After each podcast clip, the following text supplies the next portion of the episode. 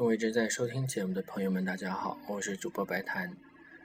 在今天的节目当中，我们将继续听纠结的柴可夫斯基。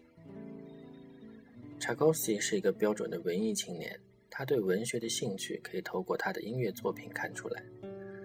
柴可夫斯基写了《罗密欧与朱丽叶》的幻想序曲，《哈姆雷特》的戏剧配乐，然后还根据普希金的诗写了歌剧《耶夫盖尼奥涅金》，还有《黑桃皇后》。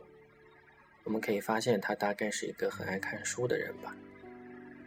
今天播放的也是一部从文学作品当中派生出来的音乐——《曼弗雷德交响曲》。《曼弗雷德交响曲》的写作时间是在1885年，大概位于柴可夫斯基的第四和第五交响曲之间。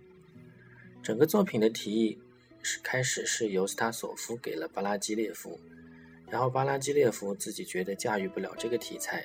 又转给了法国人伯辽兹，伯辽兹以自己年迈多病为由拒绝了，最后由柴可夫斯基完成的。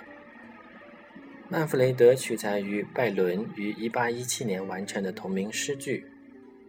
音乐的第一乐章描写的就是主人公曼弗雷德在阿尔卑斯山脉中游荡，心中对自己存在的意义感到困惑，而且对他自己过去犯下的罪过不能忘怀。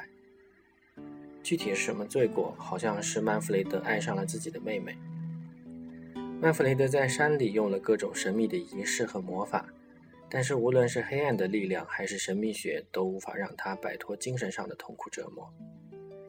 那么从这个题材上可以看得出来，这种纠结的内容就非常适合柴可夫斯基写作，而且柴可夫斯基自己对这个第一乐章也是感到比较满意的。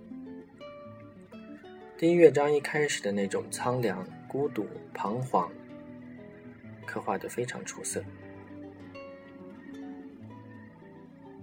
下面就请大家来一起听一下《曼弗雷德交响曲》的第一乐章。